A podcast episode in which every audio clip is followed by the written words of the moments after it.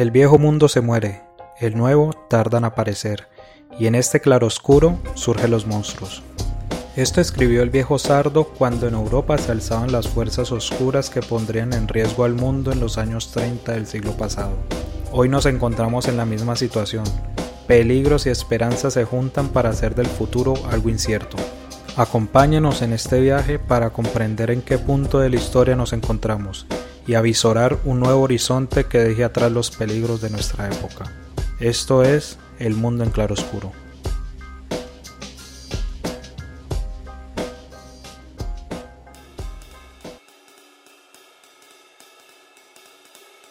Con la pandemia del COVID, del COVID-19 se hicieron visibles muchos de nuestros problemas como sociedad.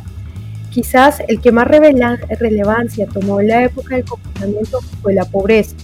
Las personas de clases populares no se podían dar el lujo de quedarse encerrados mientras pasaba la pandemia. De muchos debieron salir a trabajar lo más posible para tener su sustento y la posibilidad de contagiarse fue mucho más alta para esta población. Así pues, la relación entre las condiciones de subsistencia y el COVID fueron tangibles. Con la conducción de Anjordonis y la producción de Sergio Hernández, hoy hablaremos de pobreza, salud y COVID-19.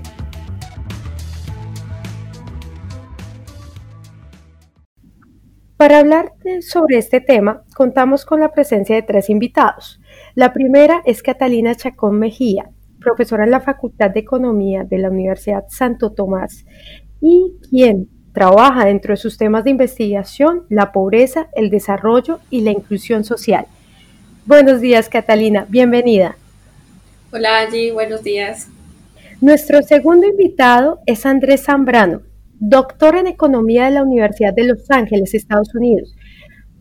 Él se desempeña en estos momentos como profesor de Economía de la Universidad de los Andes. Bienvenido, Andrés. Hola, ¿qué tal? Muchas gracias por la invitación. Mm, para finalizar, contamos con la participación de María Mercedes Ferreira, quien es epidemióloga y este año acaba de publicar COVID-19, un gran desafío para la salud pública y la economía en Colombia. Hola, muchas gracias por la invitación. Para empezar, quisiera que nos contaran cómo definirían este tema, este sistema de salud que tantas críticas ha tenido desde los años 90. Bueno, Angie, yo creo que este sistema de salud, aparte de todas las críticas que ha tenido y que nosotros reconocemos como tal, pues ninguno estaba preparado para una pandemia a gran escala, pero tomándolo eh, como lo que ya veníamos trabajando y lo que ya hemos visto eh, en nuestro país, nos damos cuenta que no se han tenido los apoyos ni financieros ni un apoyo político constante al sistema de salud. Tampoco hay medidas que garanticen un funcionamiento, un mejor funcionamiento de ese sistema de salud y que cumplan los propósitos de eso para lo que fue creado en tanto calidad y cuidado de los pacientes. También nosotros nos damos cuenta que es un sistema de salud que está completamente fragmentado, que no llega a todas las poblaciones, que adolece de calidad, que en cuanto a la relación entre un acceso y un acceso realizado y un acceso potencial hay una diferencia muy grande entre el sector rural y el sector urbano, pero en sí que la crítica y creo que el problema fundamental son dos, eh, la falta de acceso y la calidad de atención que el sistema de nosotros tiene. De acuerdo. Mercedes, ¿qué opina usted frente a esta pregunta? Bueno, yo también estoy de acuerdo con Catalina. El sistema de salud de Colombia se puede definir pues en tres palabras, en mi parecer, es un sistema frágil, desigual, es un poco inestable. Se han tratado de mejorar el sistema con el tiempo, pero todavía tiene muchas falencias. Eh, uno de los principales desafíos que afronta el sistema, como lo dice Catalina, es el acceso a los servicios médicos, especialmente de los estratos bajos y la población vulnerable. Pues si bien pues cuando se creó la ley 100, ellos trataron de aumentar la cobertura para facilitar el acceso, este no es el único factor que determina si se utilizan o no los servicios. Colombia pues es uno de los países en Latinoamérica que tiene una cobertura muy alta en salud, pero esto no asegura que si una persona está asegurada tenga, tenga la, eh, la posibilidad de tener el acceso a este servicio. Hay muchas barreras que evitan que una persona reciba la atención médica necesaria y es necesario tener claro que hay una diferencia entre cobertura y acceso, porque pues este es el principal problema en, en el sistema de salud colombiano y por eso es que defino de esta forma el sistema de salud. De acuerdo. Andrés, ¿cuál sería su posición frente a esta pregunta? Pues mira, yo, yo creo que todos estamos de acuerdo en que este no es el sistema perfecto, pero yo quisiera ser en este momento un poquito el, abogado del diablo y, y, y, pensar en lo que teníamos antes de la ley 100. Si a nosotros nos hubiera sorprendido el COVID antes de la ley 100, hubiera sido mucho más desastroso. Eh, yo creo que este sistema de todas maneras asegura, pues eh, tener esa mayor cobertura, aunque los, los, servicios no sean de la misma calidad y haya, estas desigualdades que nos estaba hablando Mercedes y Catalina, eh, yo creo que hemos mejorado, yo creo que fue un paso hacia adelante, yo creo que hay mucho por hacer de todas maneras, estamos de acuerdo en eso, pero yo creo que fue un paso hacia adelante con respecto a lo que teníamos antes de los noventas. Eh, y yo creo que ese sistema es el que nos ayudó a eh, capotear un poco mejor el COVID cuando nos comparamos con, con otros países. Claro, si, si, uno se compara con Europa, pues siempre la comparación nos, nos, va a dejar mal. Pero si uno se compara con otros países regionales, yo creo que el sistema aquí protegió mucho más de lo que lo hizo en otros países. Incluso si uno lo compara con Estados Unidos. En Estados Unidos el que le daba COVID quedaba en bancarrota. Aquí no. Aquí se lograron controlar, se lograron, digamos, lo que hizo el Estado un poco fue apropiarse de las camas de, cuidados intensivos e ir asignando gente eh, como, como venían llegando y afortunadamente pues no colapsó y todos los estratos tuvieron esa atención, por ejemplo, de camas de cuidados intensivos. Si hubiéramos estado antes de los 90, eh, eh, hubiera sido muchísimo, muchísimo más desigual. Entonces yo sí creo que este sistema hay que mejorarlo, pero yo creo que fue un paso hacia adelante en, principio por estos temas de cobertura. Hay que mejorar calidad y que sea igual para todos, pero el, el, hecho de que hubiera mucha más cobertura ayudó a, a capotear mejor esta crisis. Catalina, ¿tú quieres aportar algo en esta pregunta? Sí, vale. Pues yo considero, sí, nosotros en los rankings quedamos bien establecidos y eso del sistema ha sido muy importante. Pero eh, a pesar de que tenemos como la, el acceso, el problema siempre ha estado en este acceso realizado. Entonces, eso es como la importancia que desde la economía de la salud se le da a este sistema de salud. Entonces, de verdad, ¿cuánta gente puede acceder y cuánta gente se atiende en este sistema de salud que nosotros tenemos. Eso era todo. Bueno, entonces para continuar con nuestra discusión, ¿cómo sería esa relación entre acceso a la salud? Porque hemos ah, dicho, es un sistema que tiene una cobertura mayor, pero que el acceso también depende o se condiciona dependiendo si usted es pobre o no. ¿Eso se podría ver o es el mismo acceso para todos? ¿Hay un limitante cuando usted es pobre? Cuando usted pertenece a los, a los estratos más bajos, ¿cómo podrían ustedes ver esto y cuál podría ser esa relación? Mercedes, si, si quisieras comenzar con esta pregunta. Bueno, sí, claro. Pues para mí eh, yo considero que sí hay una relación y el ser pobre o estar en estratos bajos, que esto genera que pues ellos tengan una dificultad para tener un acceso adecuado a los sistemas de salud. Hay regiones donde se hay una mayor necesidad de servicios de salud y estas regiones son las que tienen menor disponibilidad de prestadores de, de servicios y además tienen menor acceso. Existe una inequitativa distribución entre la oferta de los prestadores de servicios que impide un acceso equitativo a la atención médica.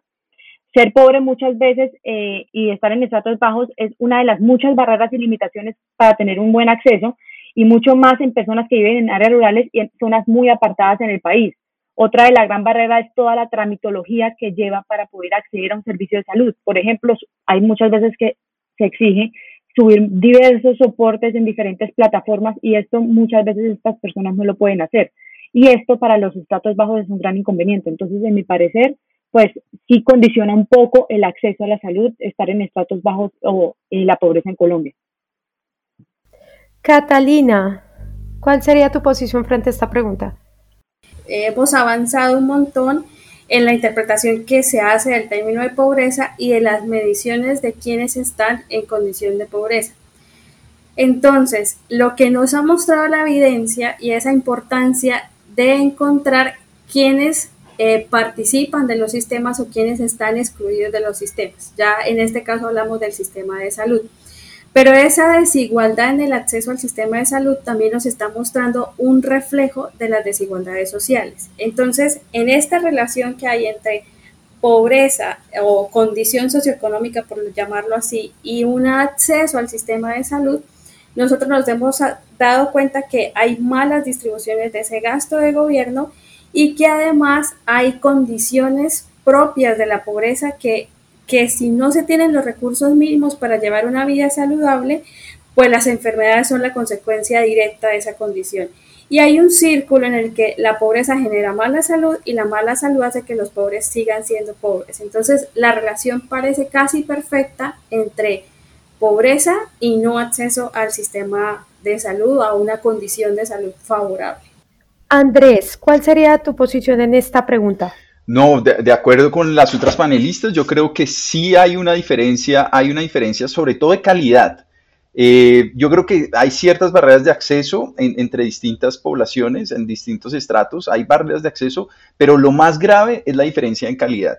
Eh, las barreras de acceso sobre todo existen en, como en esos, en esos cuidados preventivos o en esa primera consulta, hay un montón de barreras.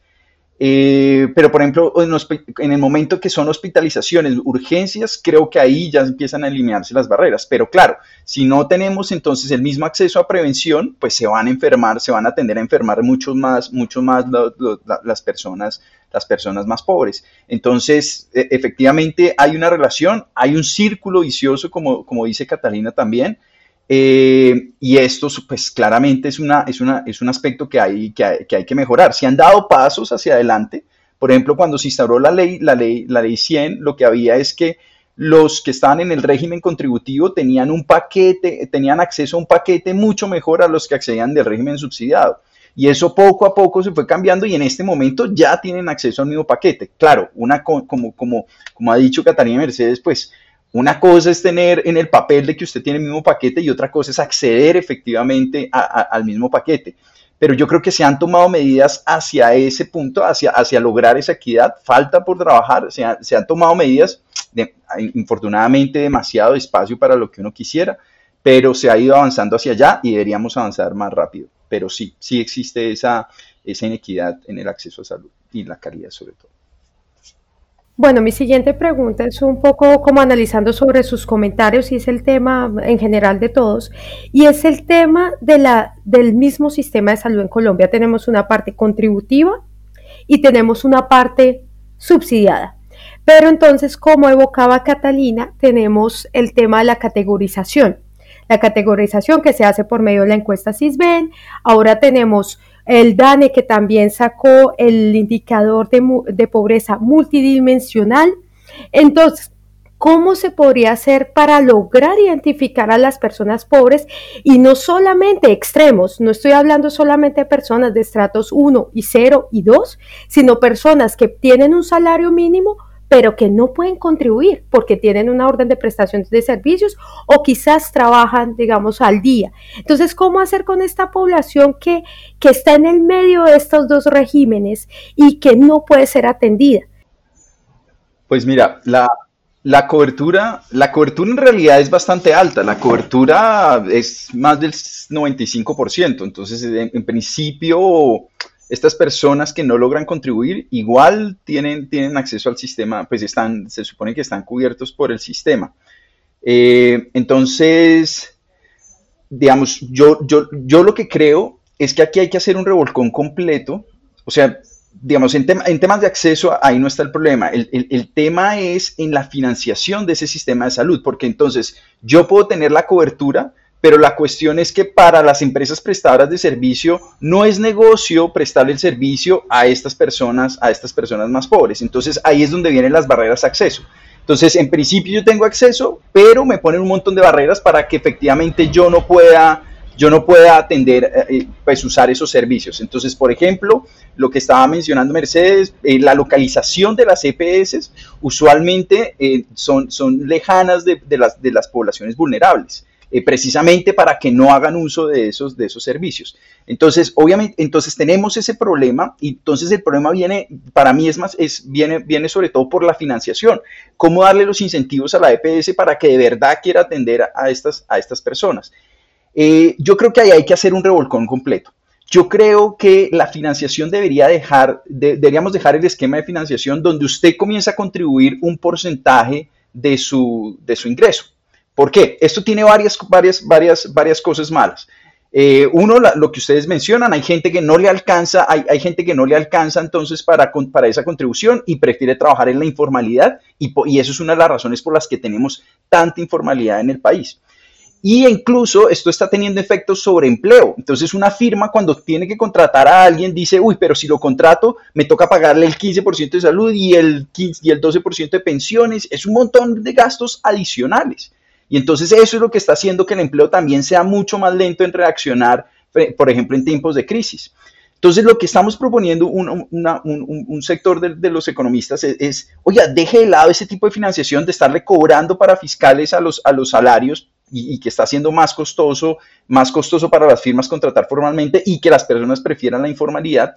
Y más bien no sobrecargue, no, no cobre nada sobre esos, sobre esos salarios y más bien cobre un impuesto a la renta. Entonces, dependiendo de lo que gana, entonces usted contribuye impuestos, pero son impuestos generales, no impuestos dedicados específicamente a la salud o impuestos dedicados específicamente a las pensiones, sino contribuye una bolsa grande y de esa bolsa grande vamos a financiar todo este sistema de salud, vamos a financiar educación, vamos a financiar pensiones, pero de esa bolsa grande y no con estas destinaciones específicas que generan distorsiones en la contratación de las firmas. Yo creo que eso es clave para tener en, general un mejor sistema agregado de todo, pero en particular para, para, para, tener una mejor financiación del sistema de salud y por lo tanto mejor acceso y calidad. Catalina, ¿qué, qué opinas sobre este punto? Vale, pues yo estoy de acuerdo con Andrés en el problema del sistema de salud que se ha convertido en negocio. Y al verlo así, pues gran parte de la población, sí, como se dice, va a estar cubierta, pero no va a tener la oportunidad ni el acceso y es como una exclusión nueva que se crea de ese sistema de salud. Y hablándolo en términos de la población pobre, eh, que es la, pues como lo que nos convoca hoy, y cuando uno ve el servicio que tienen, el acceso que tienen y que no pueden pagar un seguro y que están atendidos por el CISBEN, no falta ir sino a los hospitales públicos y ver que pues que no, que tienen que llevar desde el algodón hasta lo último eh, que tengan para usar el servicio. Entonces, en esto yo creo que la regulación eh, es importante, eh, cómo se distribuyen los recursos también es importante y un aumento de gasto del sector público orientado en salud. Si nosotros vemos las condiciones y la distribución de gasto público del PIB, pues vemos cómo brilla esa ausencia y además está como eh, georreferenciación que hay de los sistemas, del sistema de salud también en Colombia, en el que se distribuye por edad, por raza, por estado civil, por escolaridad, depende del ingreso. Entonces hay una esa cobertura de aseguramiento y en el régimen de afiliación que también está haciendo que la gente no pueda estar en el sistema. De acuerdo. Mercedes, ¿cuál sería su punto de vista frente a este punto? Pues yo estoy de acuerdo con Andrés y con Catalina, porque sí hay una, o sea, nos, Colombia tiene una gran cobertura en el sector salud, o sea, la gente sí está cubierta. El problema son los problemas, como dice Andrés, de financiación, como dice también Catalina, acceso, la, la falta de recursos muchas veces y la calidad que se le da a las personas.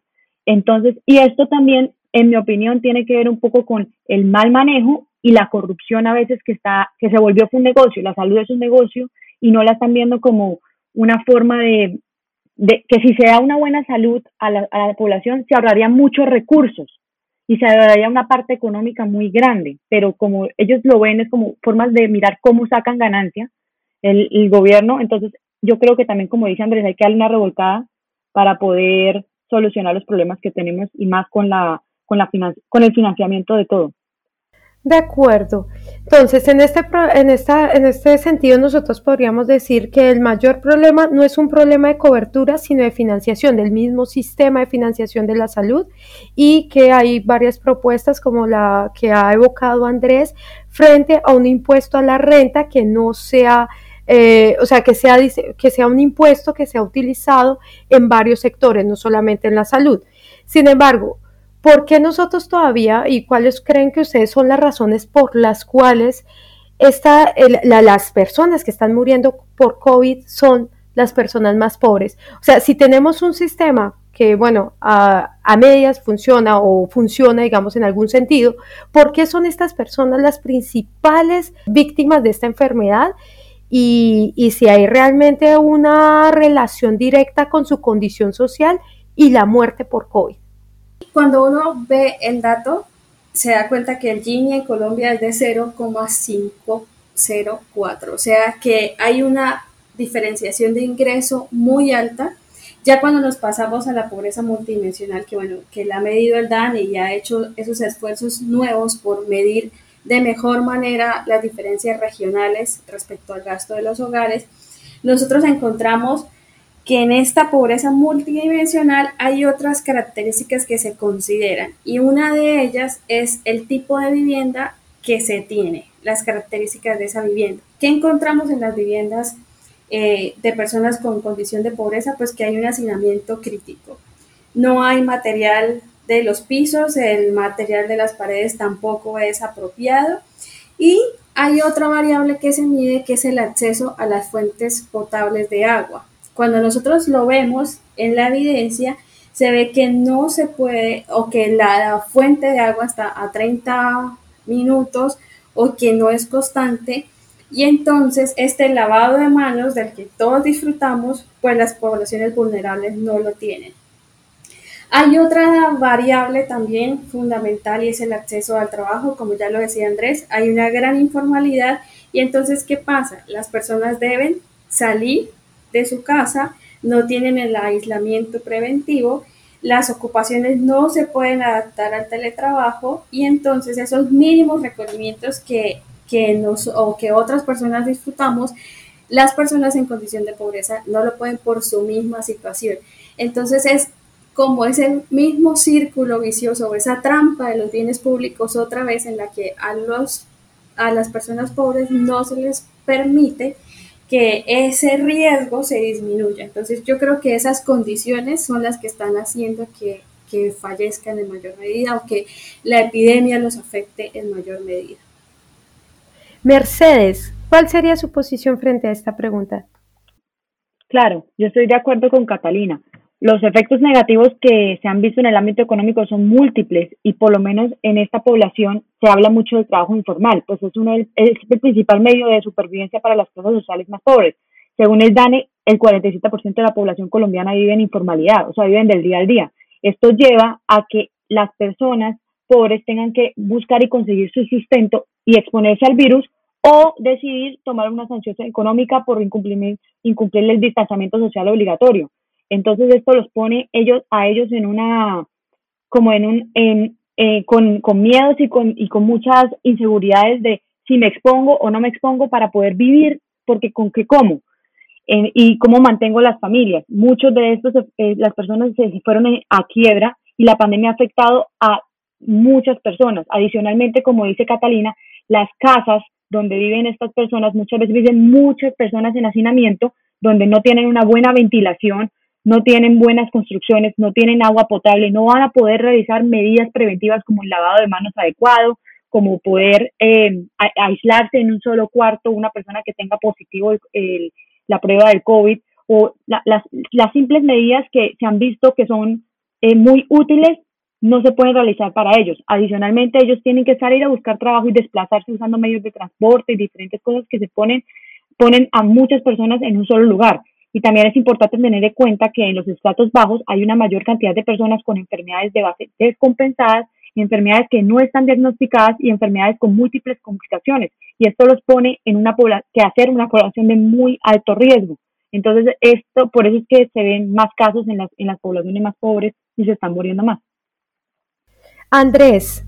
No, muy, muy de acuerdo con lo anterior. Yo quisiera agregar un punto más y es nosotros estudiamos este episodio específicamente para Bogotá, ahí en la Facultad de Economía de la Universidad de los Andes. Publicamos una nota macroeconómica, la número 22, que pueden ver en la página, y allí nos concentramos en Bogotá.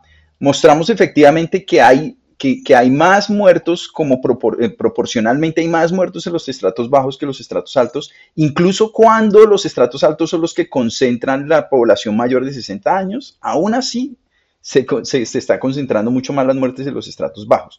Las razones son, son las que menciona Catalina Mercedes, pero hay una razón adicional que nos llamó mucho la atención y es las expectativas de las personas. Resulta que las expectativas, además de la necesidad que nombraba Catalina y de las peores condiciones de las viviendas que, nombraba Mercedes, resulta que la gente en, menor proporción cree que el virus es mortal. Con cuando, usted lo, cuando uno lo compara con, con, estratos más altos. Entonces cree menos en la mortalidad del virus y además cree menos que sus, eh, sus vecinos se van a cuidar con respecto al virus. Entonces también tenemos un problema de expectativas en la población de, estratos bajos eh, que está haciendo que se contagien más porque no están creyendo en que, en que, esto, en que, esto, es, que esto es serio. Entonces, yo creo que esos tres elementos, la combinación de los tres elementos, es lo que ha hecho esas, eh, eh, explosivo ese efecto del COVID en los estratos más bajos. Y esto último las expectativas no se ha hablado tanto, y nosotros encontramos con, unas encuestas que es súper importante para el cuidado, que, el autocuidado que ejercen las personas de estos estratos. Bueno, para todos fue una sorpresa el tema del COVID. En muchos países eh, de primer mundo, tercer mundo, fue una sorpresa, pero ese, las medidas del gobierno de Iván Duque, para ustedes, ¿cuáles han sido los problemas que presentó o que ha presentado y los aciertos como de, esta manera que este gobierno o esta administración ha manejado esta crisis sanitaria, porque tenemos el caso del uso de tapabocas en varios países, tenemos también el, pues el confinamiento, que ha sido uno de los puntos más, más extremos, pero ¿cómo ustedes ven que esta gestión se ha hecho y si ha sido positiva, negativa? ¿Cuáles han sido los aciertos y cuáles, cuáles han sido los problemas frente a esta gestión de la crisis sanitaria? Mercedes. Bueno, pues para mí, pues los sistemas de salud, no solo el colombiano, como lo dices tú, a nivel mundial, todo el mundo se enfrentó a esta pandemia sin preparación y todos los sistemas de salud mostraron fallas que se hicieron muy evidentes con esta pandemia. Existen todavía muchas limitaciones para el control y la vigilancia y también el acceso, como lo decíamos anteriormente. El sistema de salud debe ser más centrado en los pacientes y más en la parte preventiva. Tengo entendido que pues ahorita el gobierno está tratando de reformar, transformar el sistema un poco con la ley 010 y que sea más enfocado en medicina preventiva en los pacientes, pero esta pandemia nos ha dejado muchas cicatrices y enseñanzas que debemos aprender nosotros como colombianos y a nivel mundial también. Tenemos que aprender que lo más importante es la prevención. Además, la telemedicina que se ha implementado y la medicina domiciliaria son medios que están permitiendo brindar un mejor acceso a toda la población. Las medidas que se han mostrado con mayor efectividad son, pues, por, pues, por supuesto, el, el uso de tapabocas, el lavado de manos y el aislamiento obligatorio en la población, y como, como prioridad que le dio Colombia, aislar a los adultos mayores, el cierre de los colegios, cancelación de eventos donde se reúnen más de dos personas. Esto para mí fue, para, eh, para mi posición, es una de las mejores medidas porque Colombia se puso muy estricto, tomó medidas preventivas muy eh, estrictas desde un comienzo.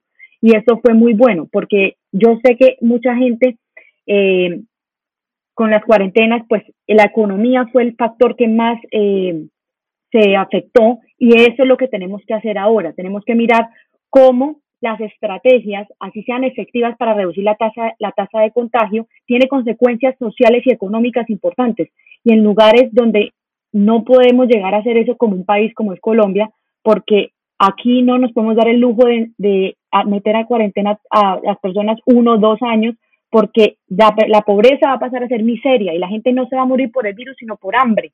Entonces, esa fue una de las, de las, de las cosas que Colombia tiene, tuvo que caer en cuenta y por eso es importante que aquí el problema también es de la educación y como lo dice Andrés, ¿qué concepto tienen contra, por medio del virus de que la población tiene que aprender a usar un adecuado, o sea, si queremos salir a la calle, a tener la economía bien, tenemos que aprender a usar las medidas básicas de prevención, lavarnos las manos, usar tapabocas y mantener una distancia por lo menos.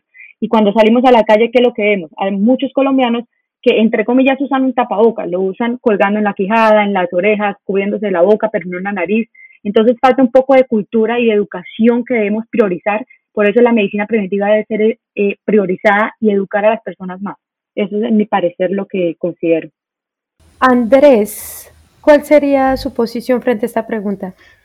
Pues mira, yo creo que sí se demoró el gobierno un poquito en, cerrar fronteras. Yo creo que la presión de Claudio López en, Bogotá ayudó a que cerraran fronteras, pero el gobierno no lo estaba pensando hacer al principio y yo creo que había que cerrarla rápido porque los contagios venían de afuera. Y yo creo que ahí hay un error, un error del gobierno. En, términos de cosas buenas de la reacción, a mí me parece muy bien que al principio trataban de implementar transferencias a los hogares. Entonces, ¿cuál era la idea? Precisamente lo que estábamos hablando en la anterior pregunta. Los informales necesitan tener ingresos para poder sobrevivir, para poder comer. Si usted quiere que le hagan caso en el, en el aislamiento, pues usted tiene que darles ese dinero para que puedan sobrevivir. Eh, entonces, suplir lo que ganaban en las calles, pues déselo con transferencias. El gobierno se movió ahí rápidamente y lo más impresionante fue la capacidad de focalización y de abrir este nuevo programa de ingreso solidario. Habían unas transferencias a familias en acción, eh, estas transferencias condicionadas ya venían desde antes y lo que hicieron fue aumentar, aumentar el rubro pero eso ya venía desde antes. Lo impresionante fue como crear ingreso solidario para tratar de tapar el hueco de todas las familias que no estaban en los anteriores programas. Y eso lo hicieron en tiempo récord, eso fue impresionante. Eh, entonces eso me pareció muy bueno, sobre todo liderado por el, por, el, por el DNP, el Departamento Nacional de Planeación. Eso, aplausos. Ahora, ¿qué falta? que las transferencias son muy poquitas. Entonces ese ingreso solidario son 160 mil pesos, pues que no alcanza para mucho. Entonces, ya que hicimos lo más difícil que era la focalización y, encontrar todas estas familias que necesitaban las transferencias, pues ahora hay que darle algo de verdad que los ayude a sobrevivir. Creo que el monto es demasiado poco y creo que eso hizo que la gente se cansara rápidamente del aislamiento y empezara a ver más, más incumplimientos más adelante. La otra cosa que faltó en términos de política fue más ayuda a las empresas rápidamente. Entonces, lo que hicieron al principio con las empresas fue eh, decirles, darles, darles más préstamos, a darle más acceso a préstamos. Sí, pero ¿quién se va a querer endeudar en una situación totalmente incierta que no sabemos cuánto va a durar? Eh, entonces, claro, eso puede ser una política buena para empresas grandes que, que, que, que esos que pues, tienen menos incertidumbre, tienen más mecanismos de, de supervivencia, eh, tiene más caja, pero las empresas pequeñas, las pymes, las medianas empresas, pues miércoles, ellos que se van a endeudar más. Entonces esa política no era buena para ellos, necesitaban subsidios a la nómina que se vinieron a hacer muy tarde, ya para junio. Esos subsidios a la nómina, si se hubieran hecho desde abril, hubiera salvado una cantidad de empresas que tuvieron que quebrar forzosamente eh, por, por, por, pues por la crisis. Yo creo que ahí el gobierno se demoró mucho y eso es una, eso es una crítica que anda, que anda por ahí muy fuerte. Y cuando uno se da cuenta del gasto, yo, básicamente ellos no lo hicieron por, timidez, porque no querían quebrar el país, porque querían tener cuidado con la deuda, cuestiones así muy conservadoras, que está bien, pero es que cuando usted mira cuánto se han gastado, no han alcanzado a gastar el 3% del PIB. Entonces, ¿qué, ¿qué, era lo que les preocupaba si el déficit no va a ser tan grande como esperaban? Eh, entonces, creo que ahí faltó, faltó, faltó mucho más apoyo, eh, faltó mucho más apoyo a las, a las empresas en esa primera etapa. Bueno, Catalina. Vale, pues estoy de acuerdo con Mercedes y con Andrés.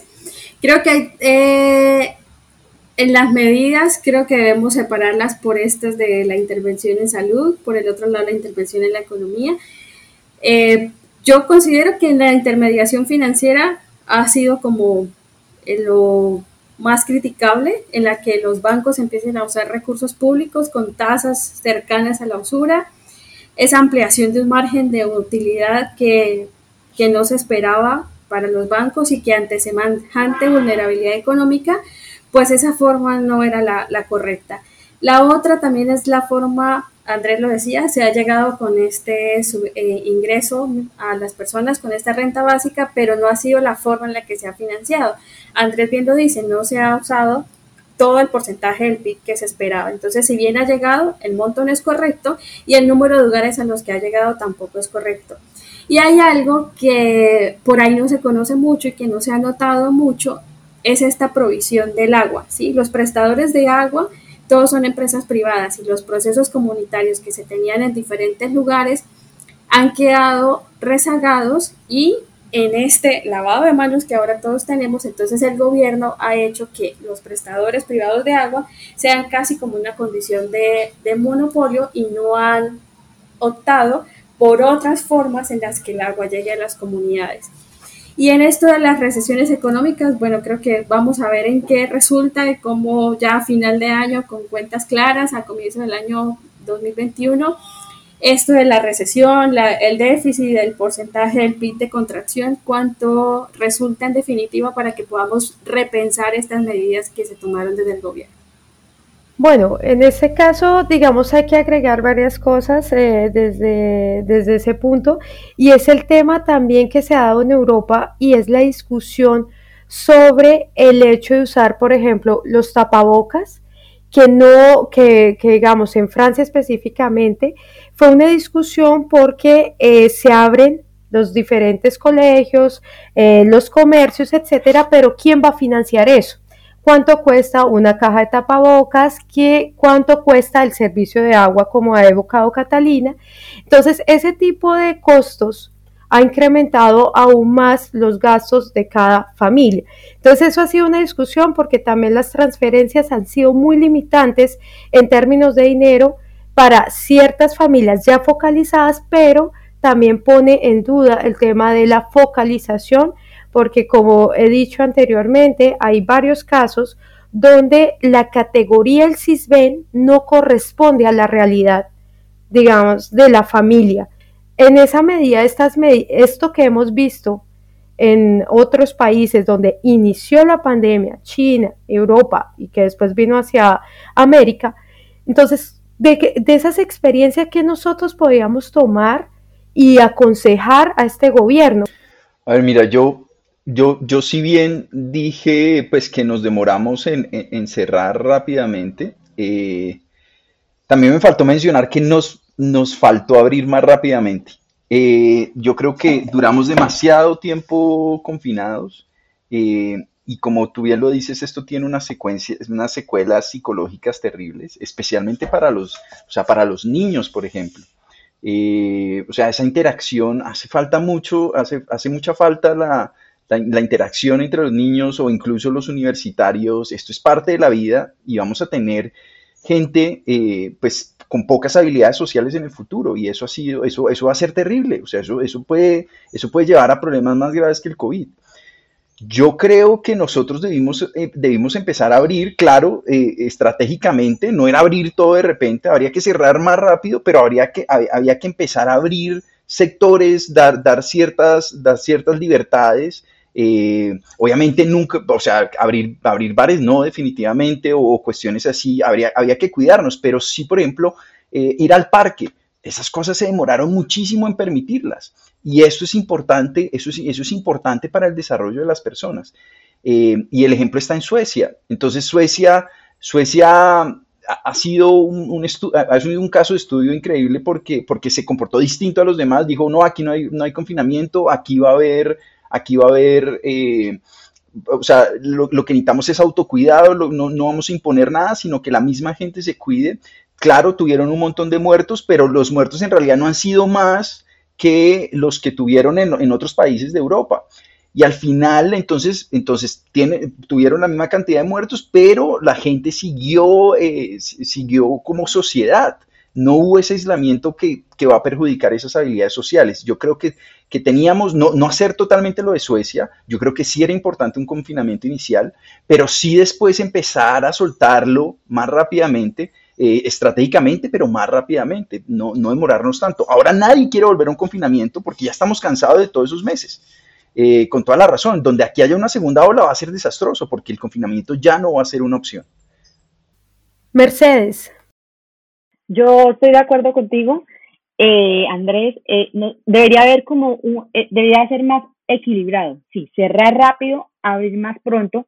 Y ahí también es donde yo considero que hace falta el, el conocimiento de la gente y entender que si es un virus y es un virus que mata y hace mucho daño o deja secuelas, por lo que debemos, si queremos, si, si el gobierno, que nos permitimos que el gobierno abra pronto, nosotros debemos concientizarnos en hacer una los, las medidas de prevención de una manera muy adecuada, usar bien el tapabocas. En lo que eh, considero que lo que dice Angie de los precios del tapabocas, sí, una caja estaba costando más de 50 mil pesos, que ya están costando 20 mil, pero depende de la calidad del tapabocas que tenga. Entonces, Si uno compra un tapabocas que no le va a servir ni para cuatro horas ni nada porque son de mala calidad, son muy económicos, pero ¿de qué nos sirve? De nada. Y unos muy costosos también son los que tienen, los que nos van a servir por más tiempo, pero esto no lo va a poder tener cualquier persona. Entonces, y si los ingresos, estamos todos encerrados, y la gente no recibe ingresos, y el gobierno no los apoya tampoco de una manera adecuada, como dice, 160 mil pesos, no alcanzan para esto. O sea, si queremos mantener una familia de cinco personas comprando tapabocas, no nos alcanza ni con lo que el gobierno le está dando a las personas de bajos estratos. Entonces el gobierno ahí tiene que ponerse las pilas porque tiene que mejorar estos incentivos que le está dando a la gente si quería mantener a la gente encerrada, porque pues, pues era la única medio que teníamos mientras que sale una vacuna o miramos, pero por ahora el momento es, debemos concientizarnos a tratar de nosotros mismos hacer las medidas preventivas. Sí, muchas veces se dice, se sale la gente y hay muchas personas que piensan que salir es reunirse con un montón de personas para poder hacer fiestas o lo que sea, no, pero estar en familias es, es, es importante y, y esa la parte social de una persona es demasiado importante y la parte mental. En estos momentos hay muchos estudios que están eh, demostrando, y ya en diferentes, eh, cuando hubo lo del SARS y cuando hubo lo del H1N1, se, hay estudios que demuestran que los niños que se exponen a traumas como estos, que más con la cuarentena estar encerrados, van a tener efectos en un futuro, tanto en la parte de, del desarrollo del cerebro como la parte emocional y los problemas mentales de cualquier persona, tanto de niños como adultos, la depresión, la ansiedad, el suicidio, todo esto ha venido aumentando, pero muchísimo. La incidencia de los problemas mentales está generando, va a generar una segunda pandemia en un futuro que no sabemos y esto va a ser peor porque pues el COVID lo podemos llegar a, frenar, pero después los problemas mentales, ¿cómo hacemos con la población? Entonces, si, si, por eso digo que debe haber un balance entre economía y salud, pero permitiendo que las personas estén sanas tanto físicamente como mentalmente. Y si no tienen con qué vivir, no van a poder estar ni físicamente ni mentalmente bien, así los querramos encerrar. Entonces, pues sí, yo opino esto. Catalina. Vale, pues la, tú preguntabas por esas experiencias que hay de otro lado que eh, acá se pudiesen implementar o se pudiesen adaptar a nuestras realidades. Yo pienso que hay una cosa que nosotros debemos fortalecer como sociedad colombiana y es ese respeto por la vida y ver en esas expectativas que nombraba Andrés antes sobre cómo el virus mata y cómo el hecho que yo no me cuide puede hacer que otra persona se afecte y fallezca. Entonces, eso como primero. Y lo otro también que yo veo eh, de fuera y que lo hacen Uruguay, por ejemplo, Argentina, un poco también España, Italia, es ese fortalecimiento de las capacidades de salud pública de los entes territoriales. ¿sí? Y esto se ha logrado o lo han hecho por medio de un fortalecimiento del recurso humano. ¿Y cuál recurso humano? Pues el primero que tenemos a mano, que son médicos, enfermeras y todo el, el personal sanitario. Yo creo que en todos los países ha habido protestas por el sueldo, por las horas de trabajo, por todo lo que hemos visto, pero acá la protesta de las personas del sector salud no apareció con la pandemia, apareció antes, eh, eh, durante, después y la vamos a seguir viendo. Entonces creo que esta orientación es importante que la veamos de otro lado y la tomemos en nuestros países. Muchas gracias a los tres por acompañarnos el día de hoy. Lamentablemente no tenemos más tiempo, y pues bueno, les invitamos, de pronto haremos más charlas sobre, sobre el tema. Entonces, muchas gracias a nuestros invitados por participar en nuestro episodio y a ustedes los oyentes por escucharnos. No olviden que pueden seguirnos en nuestros canales de Spotify y YouTube, así como en nuestra cuenta de Twitter, arroba mclaroscuro. Hoy damos por terminado nuestro podcast de este año y en enero nos volveremos a encontrar para hablar de muchos otros temas. Esperamos que tengan felices fiestas. Hasta pronto.